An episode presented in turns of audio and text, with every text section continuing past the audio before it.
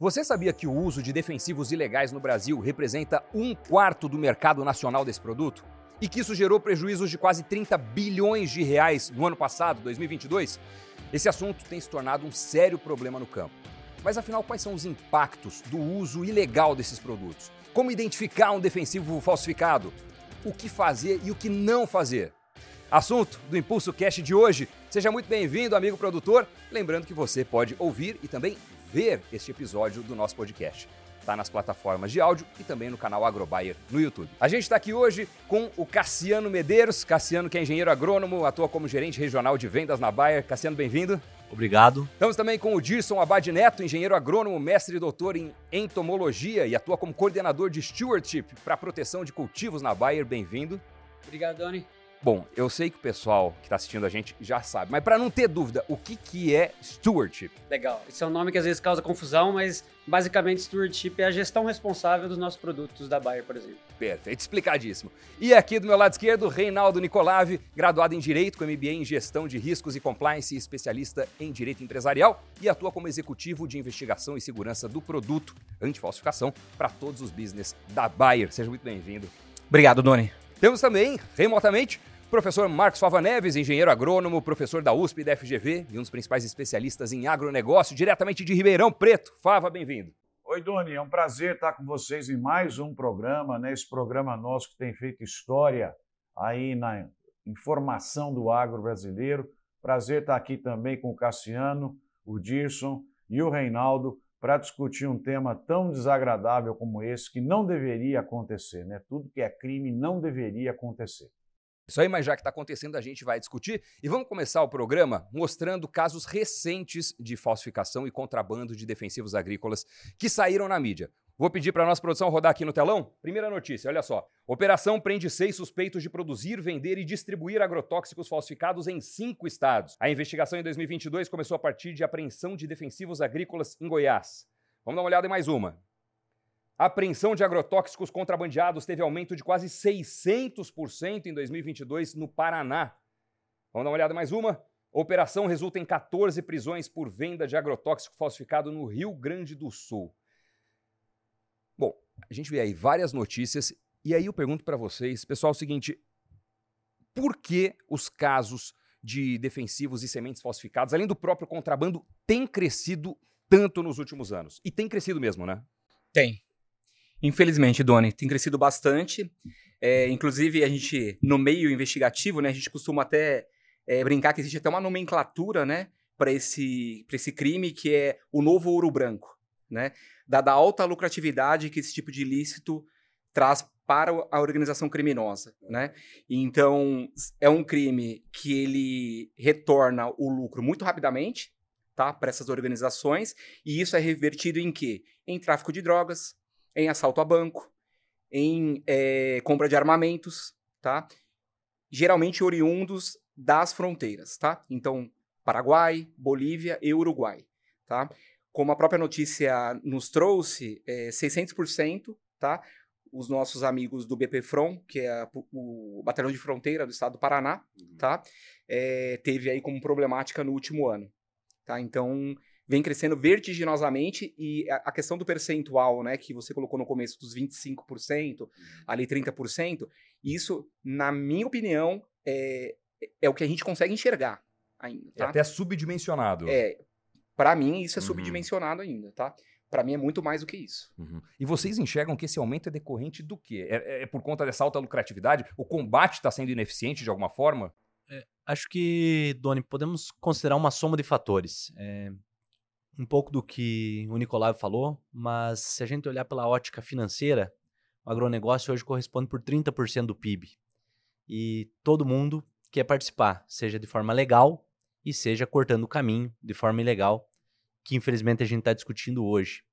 Essas pessoas se profissionalizam, é, atacam esse mercado e muitas vezes o produtor vai atrás de falsas promessas também olhando um preço mais atrativo, olhando uma condição muito abaixo do mercado, acreditando que naquele momento é um ótimo negócio e depois entendendo que ele também foi vítima de um golpe.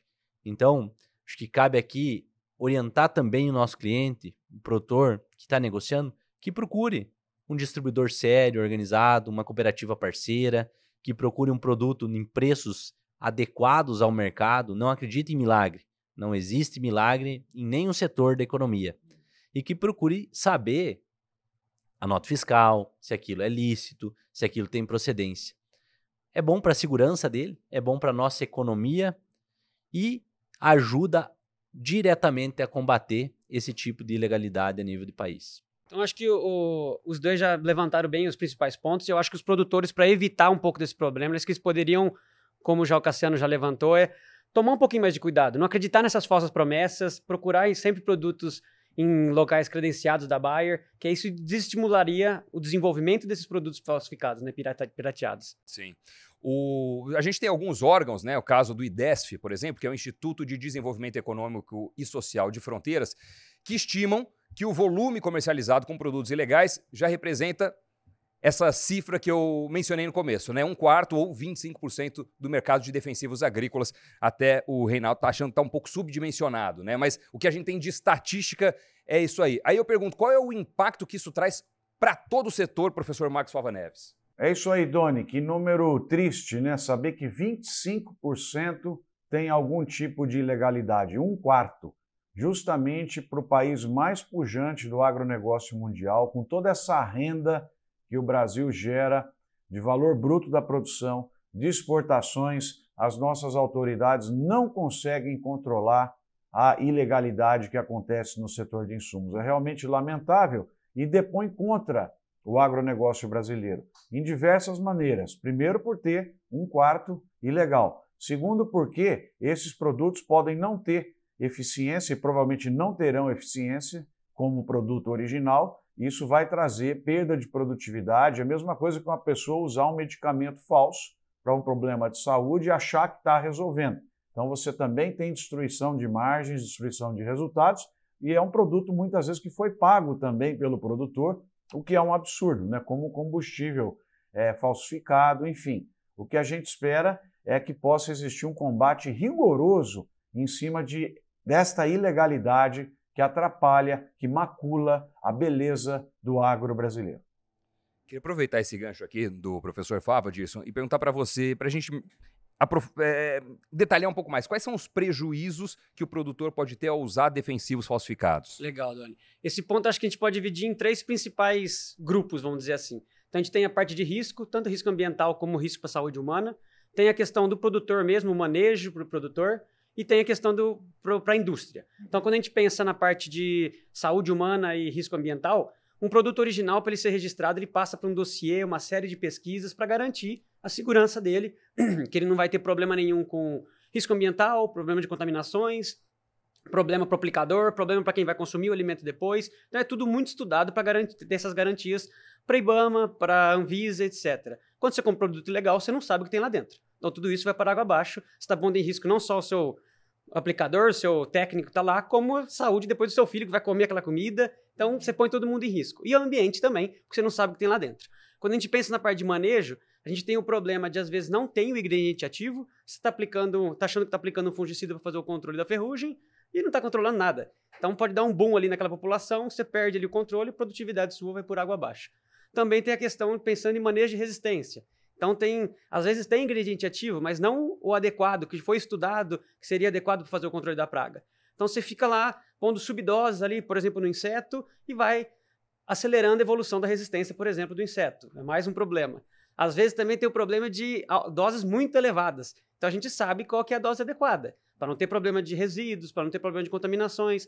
E tem casos aí que tem, às vezes, 50 vezes mais a, a dose do que é recomendado dentro ali do produto, porque não tem um controle de qualidade. Então ele põe em risco ali a, tanto a questão de um afito, pode dar um afito, como chegar resíduo depois na mesa, da, do, mesa do, do, consumidor, uma embargação de exportação, uma série de outros problemas que pode dar aí. E quando a gente fala para a indústria, é que você está perdendo o mercado. A gente acabou de ver que 25% do mercado é ilegal. Então você desestimula a indústria a fazer pesquisa, fazer desenvolver novos produtos aí para para estar tá no mercado. Não, impressionante. É um impacto brutal, muito pulverizado e a gente pensa, poxa, o produtor gasta tanto tempo, energia é, produzindo, não é fácil produzir. Aí você vai lá e coloca um, um produto falsificado, um defensivo que pode tá agindo muito diferente da expectativa, né? Assim, Vai tudo por água abaixo. vai tudo para água abaixo. É, gastou energia e acha que está economizando, no final pode ser um baita prejuízo mesmo. E também tem um aspecto da própria saúde, né? Quando a gente pensa em manejo do defensivo, o falsificado pode trazer problemas para o produtor ou para o profissional que está ali é, fazendo aquela aplicação, né, Cassiano? Com certeza, Doni. Ah, complementando o que o Dirson falou, né? O falsificado você não sabe o que tem ali dentro. Então, A caixa preta. É um descontrole total. Falsificado, tráfico, um produto que veio de forma ilegal, que não é autorizado o uso, a gente não tem controle, a gente não sabe o que pode reagir, tanto para a planta quanto para o ser humano, para a pessoa que está aplicando, para o aplicador, para o produtor, mesmo com a utilização de EPI, que é obrigatório, com trator gabinado, com aplicação no, no dia, mas ele vai ter que guardar aquela embalagem, fazer uma tríplice, lavagem.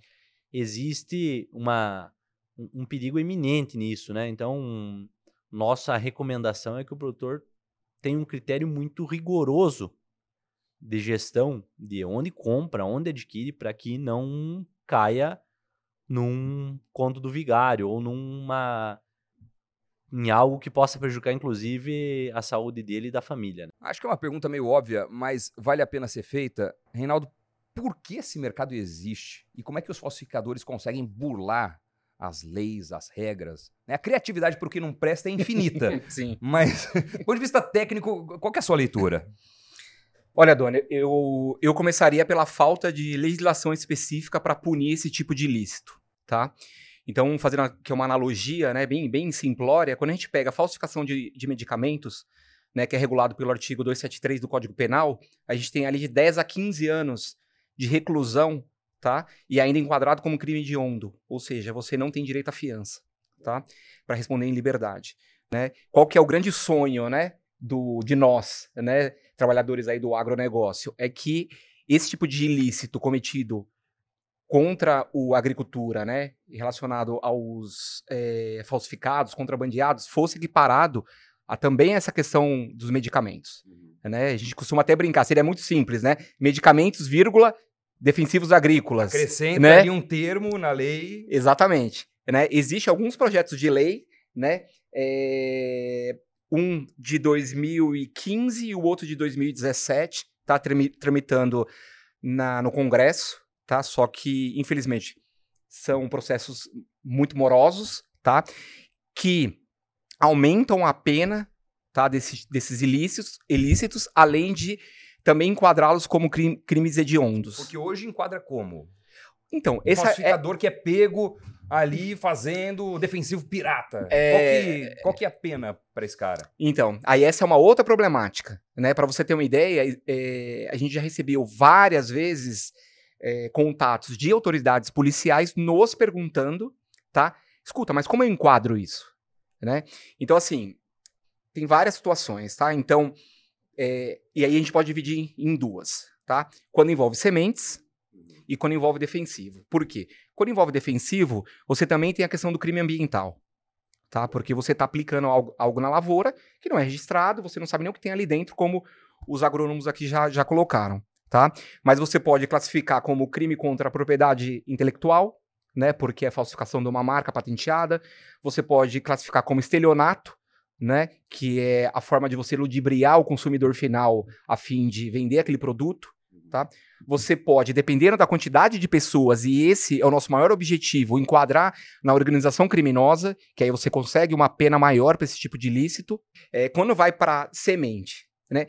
Se defensivo já é complicado pegar isso no campo, semente é pior ainda, tá? Por quê? Imagina o seguinte, o, o cidadão, ele colhe a, a- o grão, não é semente, é grão, né? E aí, os- se eu estiver falando alguma coisa errada, os agrônomos me ajudem aqui, tá? Ele enche o seu bitrem, tá? Emite uma nota como grão e desce do Mato Grosso, Mato Grosso do Sul, Tocantins, que são regiões críticas, para o Paraná, que, salvo engano, é um dos maiores plantadores de milho, tá? É, se ele passa em alguma barreira policial ou alguma barreira fiscalizatória, ele vai apresentar a nota como grão e vai passar tranquilamente, não tem problema nenhum.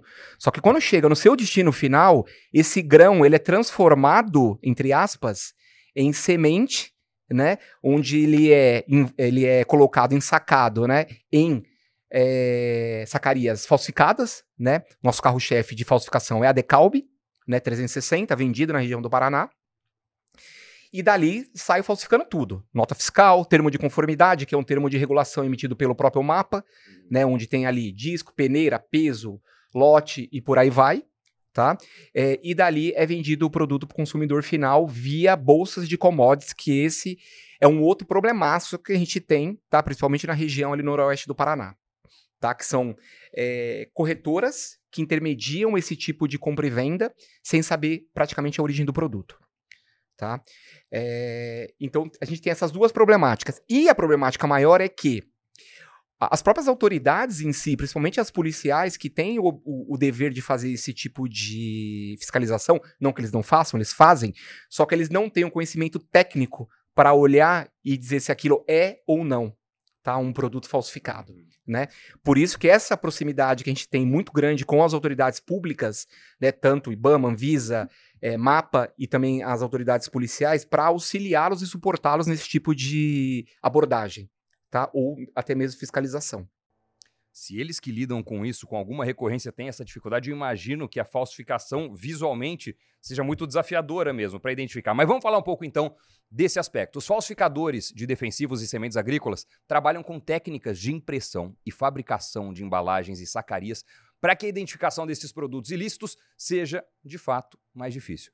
Cada vez mais eles se reinventam para enganar você, agricultor, os órgãos fiscalizadores e as autoridades policiais. Então vamos lá. Como é que o agricultor que está assistindo a gente faz para identificar se o produto é falso ou não é? Bom, primeiro ponto, né? É, posso continuar aqui? Pode, não. Vamos lá. Vocês todos aqui. Tá. Vocês que sabem. É, vocês querem falar um Não, pouco? não. Dá as dicas aí. Vamos- O que, que o produtor tem que olhar para falar isso aqui é falso? Tá, vamos lá. É, quando a gente fala de defensivo, né? de- defensivos agrícolas, nós temos o Capsil, né? Que você vai é, apresentá-lo daqui a pouco, onde ele interage com o consumidor. Tá? Então, basta você baixar o nosso aplicativo, o Seal Scan, e fazer a leitura desse QR Code colocado na, na tampa né, dos nossos produtos. Ali ele já te traz instantaneamente se é um produto falsificado ou original, Ah, então você baixa um aplicativo. Esse aplicativo é da Bayer. da Bayer. E você consegue passar ali no, no QR Code da embalagem do produto e na hora você vai saber se é. Exato, Ah, interessante, hein? exato. Exatamente. Complementando, Aham. é, eu acredito que o produtor que está nos ouvindo, ele deveria dar um passo atrás disso. Ele não deveria se preocupar com a identificação. Se ele está se preocupando com a identificação, ele já desconfia que comprou algo ilegal.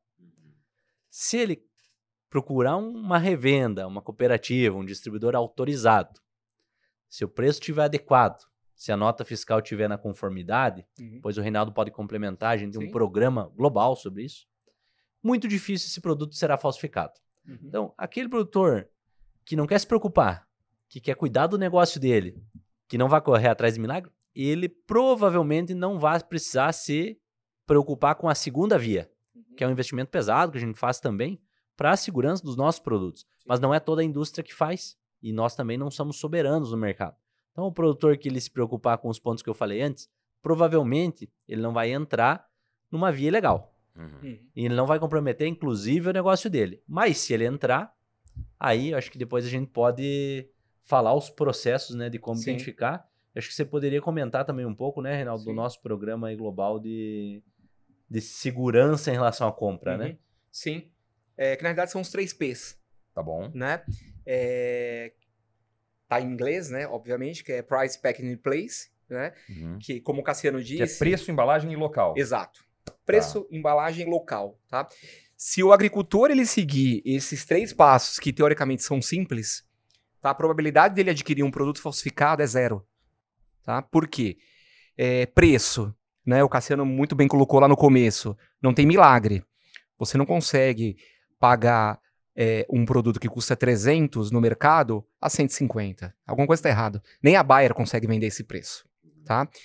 É, em- é, embalagem, né? A questão do capsil, a embalagem ela interage com o consumidor final. Então a própria leitura ali com o QR, com o aplicativo do nosso QR Code traz instantaneamente se aquele produto é um produto original ou não, caso ele queira fazer isso. tá?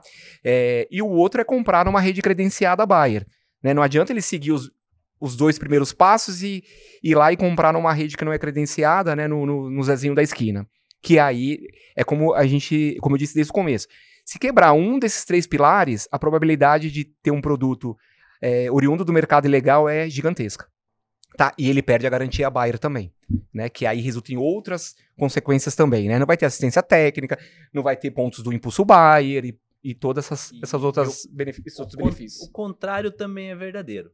Comprou barato, abaixo do mercado, de uma oferta online. Não precisa nem muito conferir a embalagem.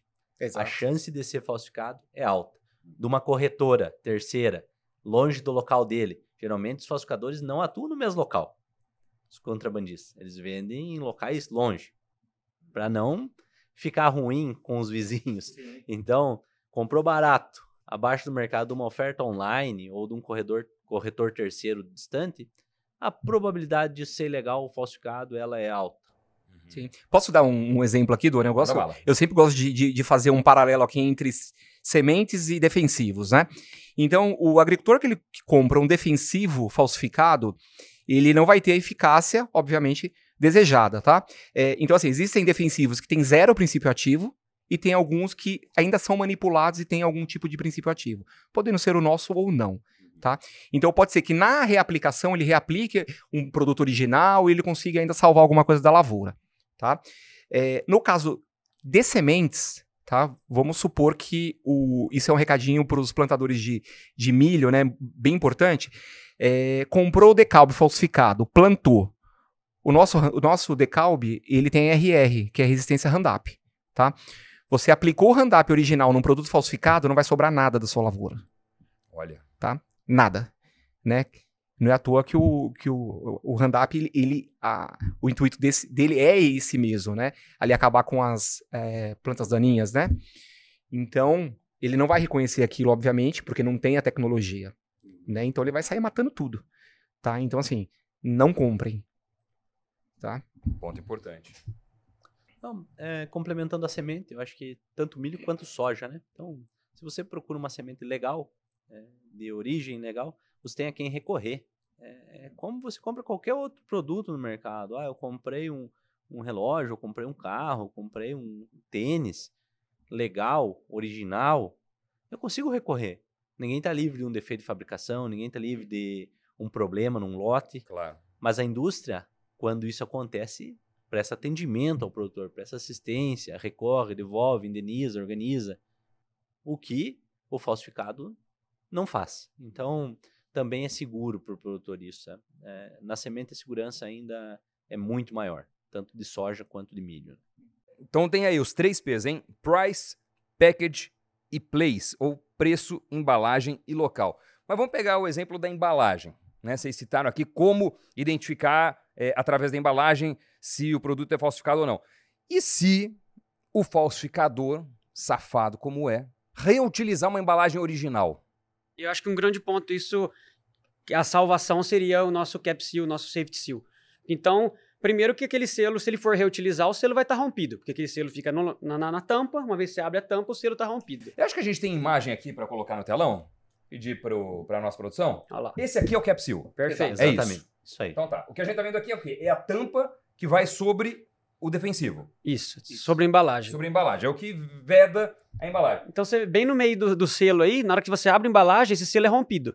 Ah, tá bom. Então é garantido que, uma vez aberto, não pode fechar mais. Mas eles são criativos, né? Com certeza as quadrilhas são criativas, já conseguiram inventar, às vezes, algum selo parecido. Uhum. Por isso que é importante o produtor estar lá e, e ler. Porque se ele tenta ler com o aplicativo e for no selo falsificado, vai dar lá que é falsificado. Uhum. Então é uma garantia de qualquer outro meio, se por acaso as quadrilhas de falsificação tentarem burlar, isso aí ele não passa. Uhum. Porque vai dar lá no nosso aplicativo que está falsificado mesmo. Uhum. Agora, se for a embalagem original, aí é olhar se tá rompido ou não. Perfeito. Tem que estar, não pode Então estar tá. rompido. Perfeito. Então não pode estar rompido. Se tiver rompido, já, Já parou. já parou. Se não tiver rompido, vai lá, Faz faz, a a, leitura. leitura com o aplicativo. E o aplicativo, qual que é o nome mesmo? SealScan. Silscan. E baixa na App Store, no... Na Play Store, Tá bom. tranquilamente. Então, beleza. Então, produtor, se não tiver ainda, baixa agora enquanto você está assistindo ou ouvindo a gente, certo? O produtor, caso não decorou o Scan e quer baixar, quer olhar, procure uma revenda autorizada, procure uma cooperativa, procure um RTV da Bayer que está no campo lá para atender. A gente baixa junto, mostra como faz, E organiza, até mesmo se ele tentar ler o, se ele tentar ler sem o aplicativo, ele Uhum. já vai direcionar. Pelo, pelo menos pelos pelos Apples eu tenho certeza que ele vai lá e vai direcionar. É. Então você vai lá, vai tentar ler sem o aplicativo, ele direciona direto para para Apple Play para você baixar o aplicativo. E se precisar de suporte, nós como empresa estamos prontos para auxiliar. Então, produtor, você já viu, você pode ir lá na Play Store, na Apple Store, e se não quiser ir em nenhum lugar, é só olhar aqui na tela, esse QR Code que você está vendo, faz com que você consiga baixar este aplicativo. Fechado? Então, muito bem. Bom, a gente falou bastante aqui, mas vamos dar uma olhada no Impulso Minuto que a nossa equipe preparou sobre o Safety Seal, o aplicativo da Baia para verificação das embalagens. Se liga só nesse vídeo. O aplicativo Safety Seal realiza a leitura do QR Code e identifica de forma precisa a autenticidade do selo nos produtos. No Brasil, o selo está disponível em todos os produtos que utilizam embalagens Smartline de 250 ml até 20 litros. Mas por que essa verificação é tão importante? É que com ela você tem a certeza de que está utilizando um produto da Bayer com alto padrão de qualidade e ainda fica livre de produtos falsificados que oferecem riscos para a safra, para a saúde e para o meio ambiente. E o passo a passo é muito simples. Baixando o aplicativo Bayer Safety Seal Advanced em seu celular, você clica em Start Code Check e posiciona o produto com o selo voltado para a câmera. Depois, é só aguardar alguns segundos e conferir se o QR Code é válido ou não. Se sim, pode ficar tranquilo que você está com um produto Bayer em mãos. Não resta dúvida, né? Não, e sinceramente, olha, até eu que não sou um produtor, eu digo que com essas dicas todas que vocês deram, com o vídeo, com as imagens, com as explicações, realmente você só compra um falsificado se quiser, porque tem muito mecanismo para identificar se aquele produto é original ou não, né? Exatamente.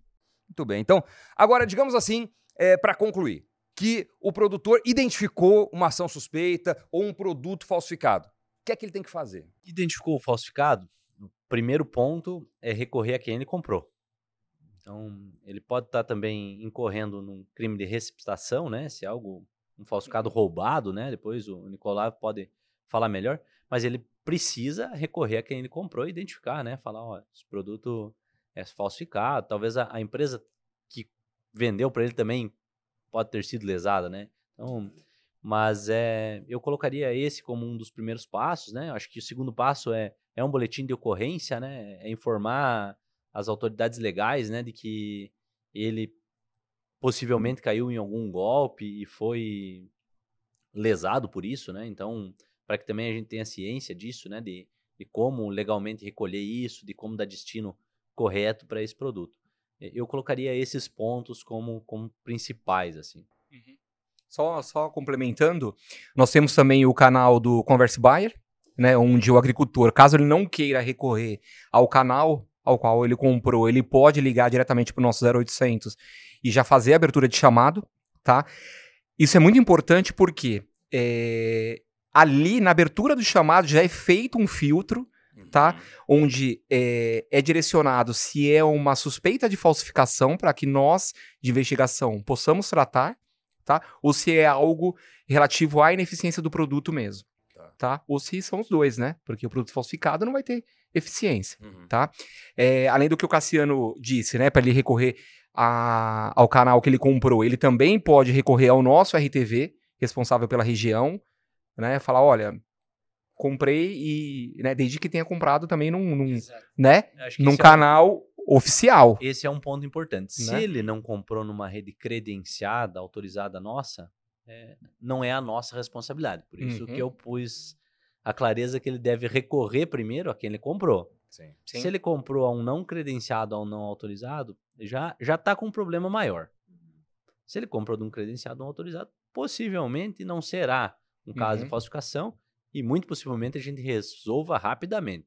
Uhum. Agora, não tá, aí posso falar assim, não é um problema nosso. E nosso Uhum. como empresa, né? E da empresa também, de outras empresas, né? Então, é, é- esse é um ponto importante que o Reinaldo posicionou.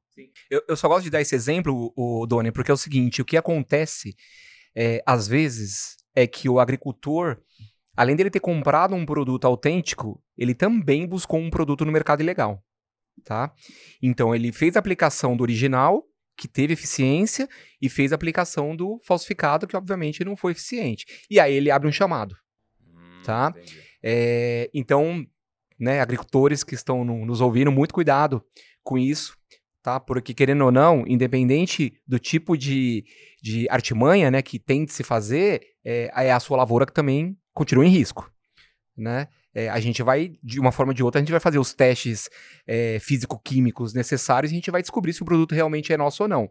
Até por teste é, foliar, enfim, teste de campo. Nossos agrônomos são muito competentes nesse sentido. Então é por isso que eu sempre gosto de colocar aí as duas possibilidades, porque a pessoa que compra o original, infelizmente, também pode comprar o falsificado, como é o exemplo do milho que eu te dei. Comprou o milho falsificado, mas comprou o Roundup original. Sim. Né?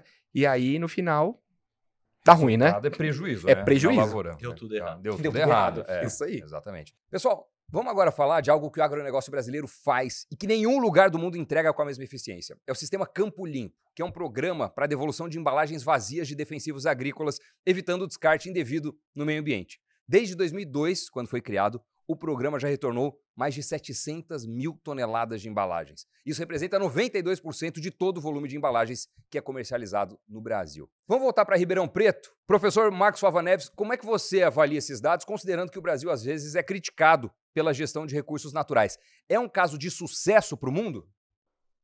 Pois é, Doni, é um caso de referência mundial, de pioneirismo do Brasil, de quantidade que a gente consegue trazer de volta, reciclar, tirar o problema do meio ambiente. É mais um ponto que eu costumo dizer nas minhas apresentações sobre a sustentabilidade do agro brasileiro.